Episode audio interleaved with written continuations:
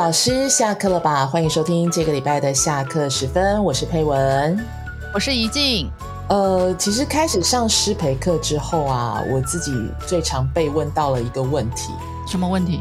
就是说学员们常常会问我，老师，那我上了这个师培课以后啊，我未来的出路在哪里？哦，对，这个也是有一些学员会问的，这是很实际的问题吧？是啊，是啊，所以最近我跟已经就聊到了这个话题，那么今天就想来跟大家分享一下我们的心得和共识。对，是 干嘛先叹气？这样子大家会觉得我们今天很沉重。啊，没有，就是其实呃。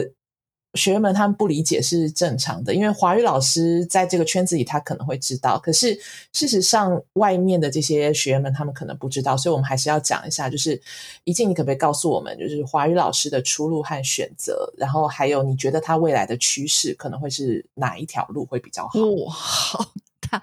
所以你说。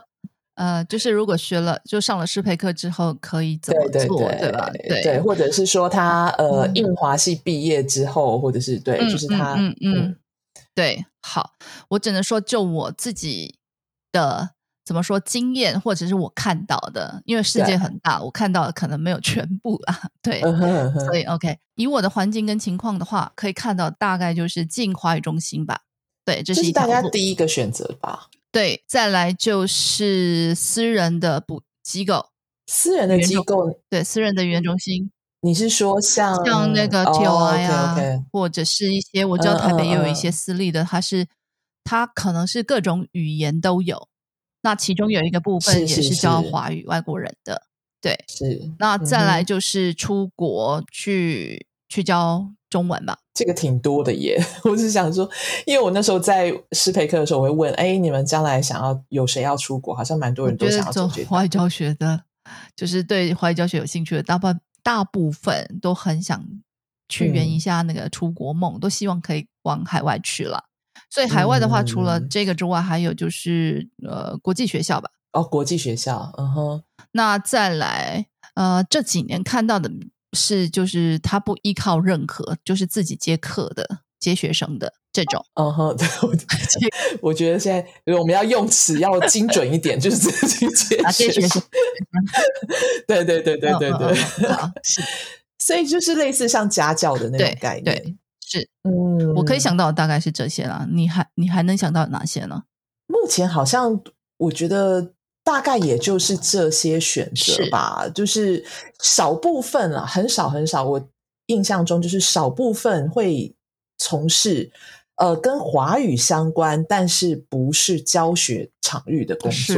嗯。就比方说，他可能他自己本身有其他的专业，比方说他可能会是来自于那些呃媒体啊，或是广告啊、设计啊等等这方面的专业，或者是他本身是商管设计出身的，那他们可能就会想说，哎，那他是不是可以直接去做那种，比方说像 App 的设计，或者是说有有有一些是少部分的是这个部分，对对对对，可能拍影片、教学影片。对对对对对，或者是说他可能就是走，比方说像教材啊、教具开发啊什么等等之类的，但这种很少，不多。对，这种真的不多。那这个我们在讨论的过程当中呢，其实我跟佩文也有一个题目在讨论，就是你在做华语教学相关的这些产业吗？比如说你刚刚说的教具的开发啦，或者是 App 啦，还是什么的。呃，我们还在讨论的就是，当你在做这个的时候，需不需要有教学经验嘛？对，这个我们还 没讨讨论出一个共识了。哎，我觉得这个主题是这个主题真的是很难得，我们两个一开始就没有共识。对对对，这个可以另 辟一个，只是对这个这个部分。不过，像就是撇除掉我刚刚提到这种，就是他不是在华语教学场呃教学现场。从事一些教学行为这样子的工作之外，你刚刚列举到的那几个当中，你觉得呃未来的趋势或是比较好的选择可能会是什么？在你看比较好的选选择，我真的其实不太敢说啦。对，可是你刚刚说了，就是我看来嘛，对不对？我的我的我的感觉嘛，哈哈。我觉得 COVID 之后呢，在这一两年，你可以看到个人工作室。个人品牌的这个发展真的是百花齐放啊，就很多。对对，那我觉得这个可能是未来的趋势。其实我们好好像有几集也是谈到，就是自媒体的那一集，好像也谈到这个部分。对对对。那以我自己现在算，我们算算是也是自我品牌的建立了。对对对。呃，走到现在，我会觉得比较好的选择。如果你现在问我啦，如果再重新选择，我会不会自己创业做自己的品牌？嗯，会啊，OK，会，我会，因为可以做自己想做的东西，真的想做的，不会受制于比如说机构啦，或者是学校单位啦，或者是做一些你觉得以专业来说觉得。不好的，可是上面上头交代下来就一定要做的这种，对，我理解，就是浪费时间，然后但是又没有办法累积到自己身上的这种，是或者是教学真的是这样吗？是不是有太多的考量？我觉得如果是如果是在单位下，不是自己的公司或者是自己的学校，可能会面临很多这样子的的冲突啦。对，是是是，我也同意。那另外一个就是呃，就创业好了。真的很有弹性，你真的可以做很多你想要做的事情，可以发展你想要发展的课程。我觉得这个是最吸引我的地方。所以换言之，其实其实你也不认为进中心会是目前，尤其是在 COVID 之后的一个最好的选择。对，可是我觉得这个还是要说，因为你你在中心，不管学生有没有，就是人家会固定给你薪水。就死薪水了，你不用去担心对对啊有没有学生的这个问题。是，可是如果你比较想要发展自己的事业啊，做自己想要做的事情的话，那当然你就必须要承担一些风险。像如果招不到学生呢？对啊，这个是要承担的，这是要承担的。你总不能说我我要这个也要那个，不可能。没错，对对对，所以你就是要自己去抉择了。是没错，我也同意静的说法。我觉得进中心目前其实已经。其实是在 COVID 之后，我觉得，嗯，到底有没有这一份死薪水可领，也不一定是那么稳定的事情。对，因为在中心以中心的立场来说，好了，如果他学生招不到那么多的时候，那要怎么办呢？老师这么多，那他要怎么办？对啊，对啊，所以当然就是他们也得也得先养活自己，才有办法养活老师。是啊，是啊，是啊。所以你说一定很稳定嘛？也不一定。可是如果你是自己的。你自己创业的话呢，你就会为自己努力，然后努力的都会回到自己的身上。是是是，没错，对。所以那如果说啊，就是如果我现在不想进中心了，然后我呃已经上完师培课，然后或者是说呃我印华系毕业了，然后我不把进中心当做第一位，我想要走像怡静老师说的，就是自我品牌的创立，那。我们究竟该怎么样去自我累积呢？其实，在我们的师培课里面，其实有很多很多老师大大概是这样，不管是从没有经验然后开始走花语教学的，其实我在师培课的时候都会问一下，就是你们未来是想要做什么？他们都倾向自己接学生的方式。嗯嗯嗯。那你自己接学生的话，你自己必须要呃承担，或者是你必须要去建立。哎，到底我怎么去？呃，收到学生嘛，这个是最最最要紧的事情啊，对不对？是，嗯，怎么说呢？我我我我现在只能是分享我自己，这个就有点像我离开呃我二十几年工作的学校，然后自己出来创业的过程是一样的啦。对，所以你刚刚问的问题是什么？对不起。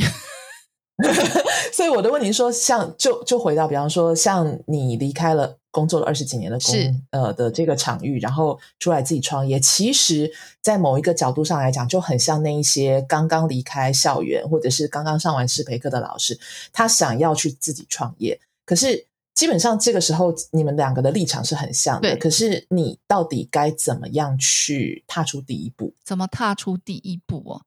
对，这个真的很现实。当你当你要靠自己的时候，你就要知道，哎，我固定的来源是没有的，是对，很可怕。就是之前固定会有人每个月固定给你薪水哦，对啊，现在没有，现在没有 那个那个那个心那个心情是很可怕的。所以我那时候真的其实还蛮焦虑的啦，因为焦虑，所以你就要想说，我既然已经已经离开，没有人再给我钱的时候呢，我应该怎么办？我怎么去拿到钱呢？对啊，对啊，怎么办？怎么办？学生就等于钱，所以我必须要先找到学生。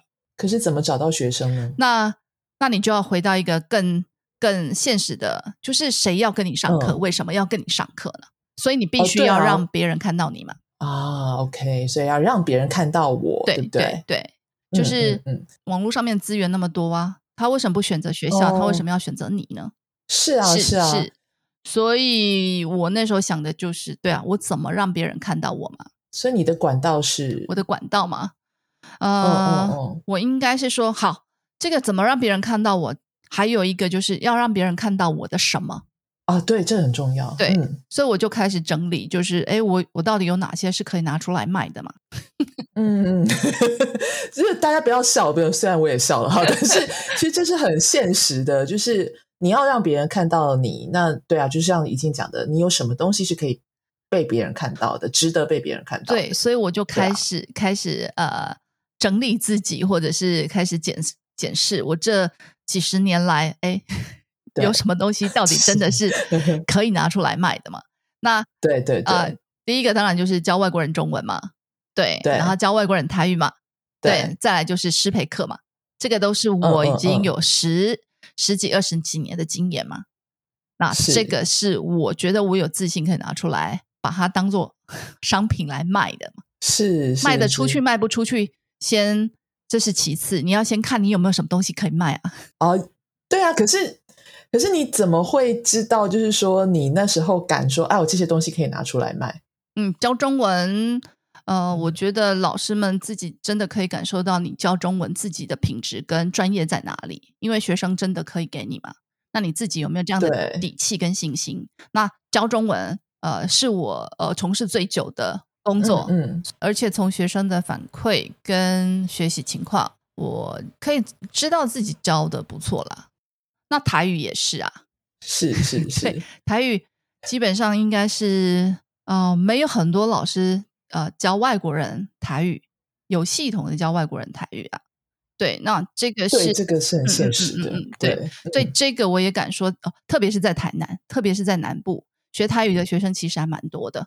对。可是其实师资非常的缺乏，真的，真的，真的是从那个外国，有点像就是教外国人台语，你要怎么去切入嘛？这个是一个。对，再来就是师培课吧，对，因为我也长嗯期在大专院校教师培嘛，还有带学程嘛，对，所以这些东西是我觉得我有自信可以拿出来的。我觉得这个要呼应到我们其实上一集的的一个内容，就是事实上你刚刚讲说你在这个领域教了很久，所以你觉得这个东西是值得拿出来，你有这个自信拿出来。是，可是就我我侧面观察、啊，是就是我觉得其实不是只有久而已，就是不是时间而已，嗯而是我觉得你在。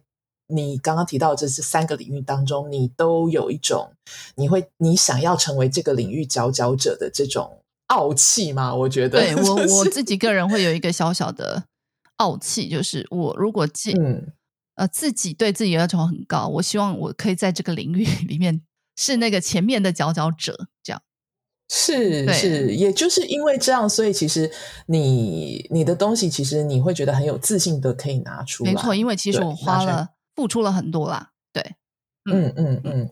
那这些东西拿出来之后啊，你是透过什么管道？就是你现在已经解决了，就是我可以拿出什么东西来。对。可是管道呢？这些东西没有管道，怎么去让别人看到你呢？呃，管道的话，其实那好，再一个，我也是一个很小气的人。应该是说，为什么小气？是因为没钱。好，嗯嗯，OK。那就是精打细算，精打细算。哦对好所以我不可能去买，呃，不可能去找呃行销公司来帮我做广告嘛，做行销嘛。对那我只能靠我自己嘛。所以，嗯那你能利用的就是网络。那呃对，然后我目前利用的大最开始用的就是脸书嘛，嗯嗯嗯，是，所以我会把我的课程啊什么的啊，嗯，都整理好，让人家可以看到你的课程有哪些，那你描述的是哪些？因为就像是你要去买买课的话，你会希望里面的内容到底是什么，你要写的写的清楚嘛。是是。那你写的很有系统、很有条理、很很有内容的话，人家也知道，哎，你真的很看重这样的课，不是随随便便啊，我要教中文就这样。对对对所以这些我我必须要先做好。那做完之后呢，就会放到那个网络上面去让人家知道。不过在放这些之前，我嗯还没有积累，还没有让人家知道我是谁啊，对，所以我的课也还不能推啊。是啊，我为什么需要付钱的那种课你还不能推？对对啊，所以我呃，应该花了前面应该需要花几个礼拜，真的让人家看到你，而且这里的让人家看到你不是他必须要花钱的那种，因为没有人会花，没有人会，对对对对对，所以你能做的就是你要先分享，分享，嗯，就是你要让人家知道你会什么，比如说。对，如果我要让人家来啊找我教中文的话，我必须要让人家知道，哎，我呃的教中文的技巧，然后研究专业是很厉害的，所以我其实就可以写一些教学文章啊。哦，对，教学文章写了很多，对，嗯，这个是教学文章嘛？对，是。你这样点点滴滴写下来，人家就知道哦，你对这一个领域真的呃下了很大的功夫，然后真的去积累嘛，然后可能开始慢慢建立哦。陈一静，他是一个教外国人的老师，然后他真的花了很多心，因为他写了很多文章，类似像这种的，是是是是。那过程当中，我也希望我可以凸显，就是因为教中文的老师其实非常非常多，是啊。那你怎么可以让人家辨识出是你呢？所以我自己就要开始想，哎，我我我我希望人家呃想到什么的时候会想到我呢？那因为我自己对语法教学很有兴趣。是对，所以我就开始，我我希望是大家想到了语法教学就会想到我嘛，所以你会发现我的那个文章大概都是针对语法教教学写的，而且真的是我在教学过程当中我会遇到的点点滴滴、大大小小的问题，我都把它记录下来。这个是实物的，真的会遇到的这个部分。所以其实换言之，你看，我觉得从刚刚这样子听到现在，你对你自己的兴趣非常的了解，因为。你刚刚提到一个重点，就是说你会想要在呃，你会希望别人诶提到语法的时候就想到陈怡静三个字，所以事实上你在做一个市场区隔的动作，就是呃，就像你讲的，就是教中文老师这么多，但是也也有很多老师愿意去分享，可是。我怎么样能够在这个茫茫的资料还有茫茫的这个呃讯息海当中？很快的就找到你，那那个亮点是在于你跟你的兴趣做的结合。对，这个很重要啊，就是呃，你凸显你的擅长的部分，会比较容易让大家看到你。对，因为呃，教中文老师很多啊，嗯嗯，那大家都会教，那你的特点到底在哪里呢？你擅长的部分是在在哪里呢？对啊，你要用这样去突出凸显自己吧，因为一般教学，呃，这是基本的。可是你的特长在哪里呢？这个是我提醒我自己的。对啊，我我跟其他老师不一样的地方到底在哪里？对对对，对我需要让人家知道我的这个部分。所以那时候我就是刚开始创业，说吧开始出来的时候，其实那时候也没有想说会马上有课。嗯，我不会有这样的期待。嗯哼，因为 人家根本就不知道你是谁，怎么会马上有课？有啦，有课啦，是因为之前的学生啦，那些学生的那个捧场还是什么的，对，所以我其实还蛮幸运的，就是开中文课跟台语课就有学生来上。是是是，但是还是得开发新客户啊。对，可是我觉得有时候市场真真的会帮你挑选，就是决定你未来的走向啊。那我。呃，我们后来发展的就是师培这块会比较好，是真的是我意想不到的哦。嗯，是意想不到的。对，那这个可能是，可能是我觉得我我勤写文章，我那时候那那那两年吧，对我十天就写一篇，十天就写一篇，我逼自己这样写。我超级羡慕你的，十天就写一篇，这简直就是对我们现在这种苦于论文的 那时候啦。我觉得那时候可能就是因为。现实啊，那你必须要让逼迫自己拿出一些东西来，所以逼迫自己去整理。其实我很感谢那一段时间，对训练我的思考跟思维跟整理。是是是，对。然后我在很多，应该是说我会加入很多，比如说一些跟华语相关的社团，然后开始高调的留言。是，我觉得你开始创业之后呢，你真的必须要克服的一件事情就是你不能低调。是对，因为你要让人家看到你，怎么能低调呢？对，可是这个就跟我原本的那个个性就不太一样。对，所以这个是也是我必须要克服的。那我现在是用我自己的风格方式，是去让人家看到我啦。对，嗯嗯，因为如果跟我完全不一样，我也没有办法，我真的没有办法像别人的高调一样啊。嗯嗯嗯。哎，可是你刚刚提到一个重点，就是你要你那时候花了很多时间整理，然后创作、分享、写，然后，可是有些老师他会觉得他好像没有什么可以分享。啊，其实，呃，我觉得刚开始你会觉得，哎，这个大家都会，对不对？对啊。对我，我现在遇到很多老师也都是这样，他觉得，哎，教学不是就这样吗？对啊，那没有什么可分享。我现在讲的是那种已经真的教学很有经验的老师，他们都这样想了哦。对对，那你说的应该是那种可能刚踏入怀教学的这些呃朋友们或者老师们，会觉得，哎，我才刚踏入怀教学，我是新手，有什么可以分享？对，其实我我我觉得我观察了，我觉得错。你任何的学习的路路程，是你只要记录下来，是它都是非常好的分享的内容。学习，比如说你怎么挑选，对对对，你怎么踏进华语教学嘛？啊，那你怎么挑选师培课嘛？嗯，那在师培课里面，你上到哪一门课，你觉得非常有共鸣？那你看到哪一门课，你觉得，哎，怎么会这样呢？是这些点点滴滴都是。都是你用心的成果，是。那你分享出来，我觉得呃，相对的应该也会有未来想要走这一条路的人的一些参考。那，我觉得这个东西是非常有力量的。是是是是，所以什么都可以分享，就是你认真的把它记录下来。所以其实我们在师培课，我都会跟跟跟老师，不管是呃新手老师还是有资历的老师，我都会说。一定要记录下来，记录这件事情真的是很重要了，而且很有价值，非常有价值。嗯，对，它真的会积累你自己。对，嗯。那除了分享之外啊，那还可以做什么？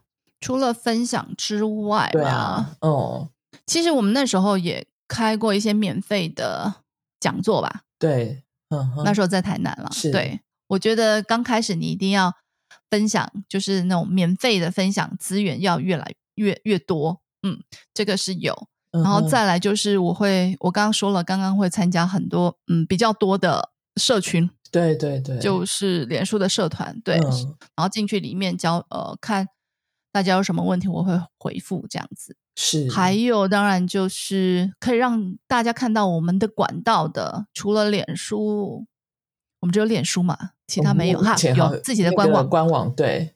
对。然后 YouTube 还在努力当中，是，对。可是我们的 Podcast，对，像这些都是啊。所以其实我觉得我们在做到做到上面这些事情之前，就是同时啦，其实就可以开发课程了，对不对？是你就可以当我觉得呃，就是让人家看到你，然后分享这些资源一段时间之后呢，你就可以开始慢慢。呃，把你可以开的课程放出来，对，然后把那个课纲啊、描述啊写得清楚，你就放在那边，对吧？其实刚开始人可能会少，可是你也不要感到挫折啦。嗯嗯嗯，因为你还是要把它做到最好，因为口碑很重要啊。没错，积累了口碑之后呢，慢慢慢慢的。从小小的，大家会看到你嘛？嗯嗯，我们是这样做的啦，就有点细水长流的那种，就是这样子才长远嘛。对啊，好，那最后一个问题这样想啦，对。那最后一个问题哦，就是呃，说话做到现在，那你对未来有什么样的期许呢？其实你投入之后呢，你会发现，其实，在你用心的过程当中呢。路上遇到的一些挑战啦，或者是讨论的主题啊，都会激发你开新课的一些灵感跟点子。是，对。那我期许就是我希我我们希望呃，就是我希望这些点子跟灵感呢，可以之后可以 实现了，就开对开发一些新的课，一些新的产品。对，再来就是。呃，可以拓展一些呃曝光的管道。啊，像我们说的那个 You YouTube，对对对对对，还有需要做的事情很多，嗯，可是很重要的一点就是我们一定要嗯坚持理念，然后顾及品质，是是是，坚持下去这样子，坚持下去真的是很重要，对啊，是是是。好，那我做个小小的结论好了。其实，因为很多人都说这个时代是一个自我行销的时代，但是。我们其实看到很多自我行销是不成功的。成功的自我行销，它其实往往建立在你要有良好的商品，还有创新的策略。那今天其实想要分享的内容是要鼓励大家不要固守在以往的经验，不要认为好像我我就只能一定只能进中心，我就一定只能做什么什么。我们应该要多方的思考跟尝试。然后呢？对，我觉得嗯，尝试很重要，因为你不知道。啊，自己的潜力，对，真的很无限了。对对，然后在这个尝试的过程当中呢，一步一步的扎实的累积，因为你不知道什么时候，哎，你今天累积的东西，也许你日后就用到了。对，是，所以这样，对，这样一来，当我们有机会去展现自我的时候，也才可以展翅高飞啦。对，没错。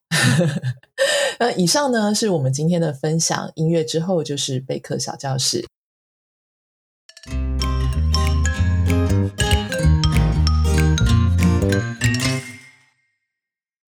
大家好，又到了备课小教室的时间了。今天要来谈一谈一组语义很相近、一时被问却无法马上说明清楚的词汇，就是乐观跟积极。这两个词汇常常一起出现，或解释中互有彼此的影子。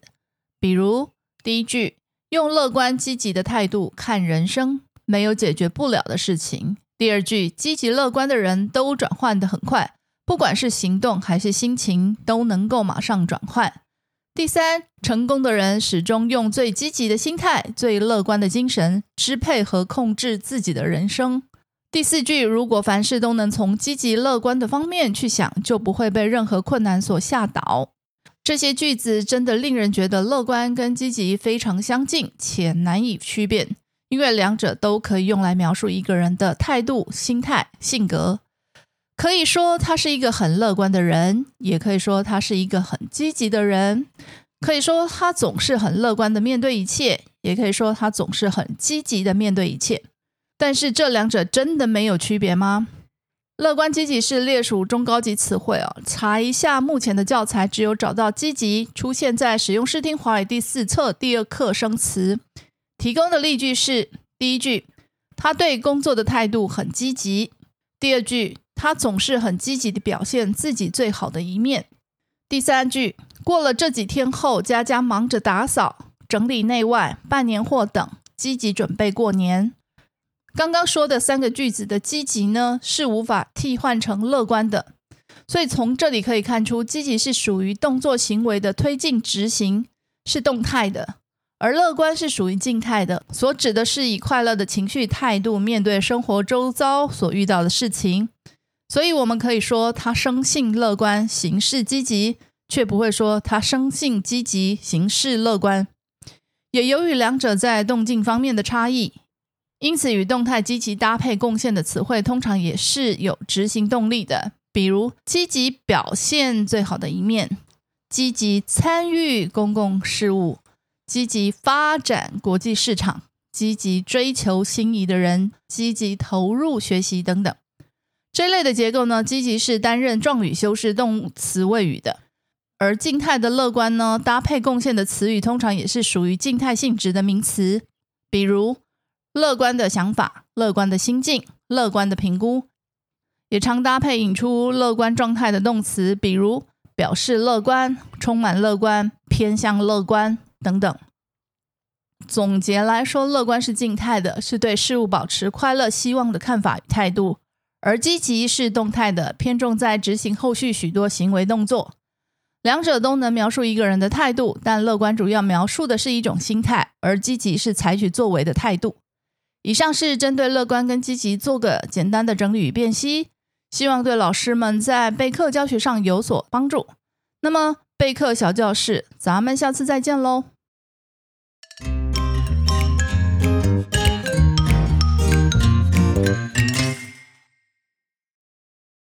节目又到了尾声了，希望今天讨论的内容能对老师们有所帮助。或对当中内容有任何想法或回馈的话，也欢迎来信或留言跟我们分享。以下是工商时间：二零二二年第二季线上同步讲座持续报名中，四月的讲座将于四月十五日晚上，也就是本周五晚上开讲。主题是挫折、错误何时了？纠错知多少？谈的是口语纠错的策略认识与应用。由美国乔治城大学东亚语语言文化系助理教授杨玉生老师开讲。错误怎么纠？纠多少？点滴都影响学习成效。到底该怎么掌握与考量？具体操作的重点与技巧都在讲座分享中，千万别错过哦！还有一门后课课程——初级语法教学设计后课八班。上课时间是周五上午十点到十一点半，最快四月二十二号开始上课。如果对以上讲座课程有兴趣的话，欢迎到我们说吧语言工作室的官网 sblc.tw 报名。那么，我们今天的节目就到这里，感谢您的收听，下周再见。